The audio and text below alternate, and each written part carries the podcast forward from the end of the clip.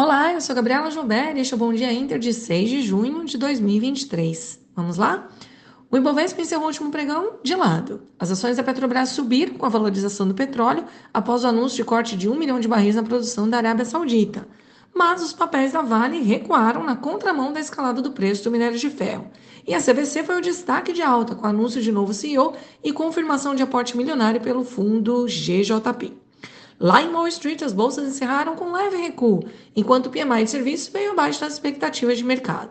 Os papéis da Apple fecharam em queda após o evento, onde anunciou novos óculos de realidade aumentada.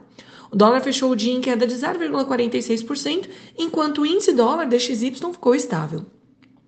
Para hoje, na agenda doméstica, teremos produção de veículos, enquanto lá fora será divulgado vendas ao varejo na zona do euro e o mercado aguarda projeções do Banco Mundial sobre as principais economias globais.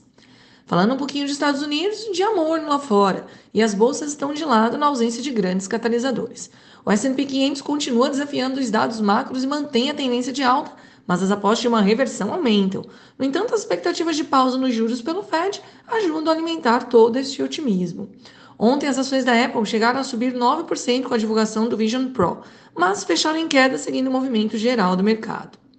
Falando um pouquinho lá do outro lado do mundo, na Ásia, as bolsas chinesas tiveram um leve recuo nesta madrugada, mesmo com as perspectivas de novos estímulos no setor financeiro via redução de juros das reservas bancárias para aumento da liquidez. Os investidores aguardam dados de comércio exterior e novo recuo tanto nas exportações quanto nas importações.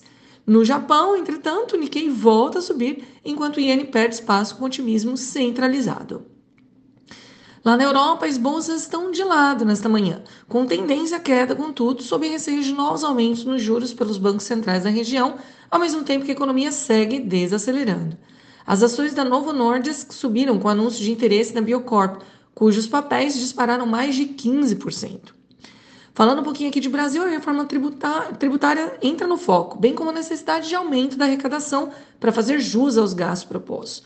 Ontem, o presidente Lula assinou o MP do Desenrola, finalmente, que deve entrar em vigor em julho. E o programa Carro Popular prevê custo de 1,5 bi de reais e será financiado pela reoneração do diesel.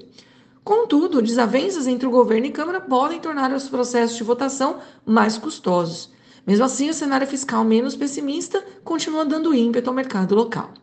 Na abertura, o índice DXY tem leve alta, os juros recuam e futuros estão de lado. Petróleo devolve ganhos na véspera, com o cenário de desaceleração global se intensificando, e o minério de ferro sobe, com expectativas de estímulos na economia chinesa.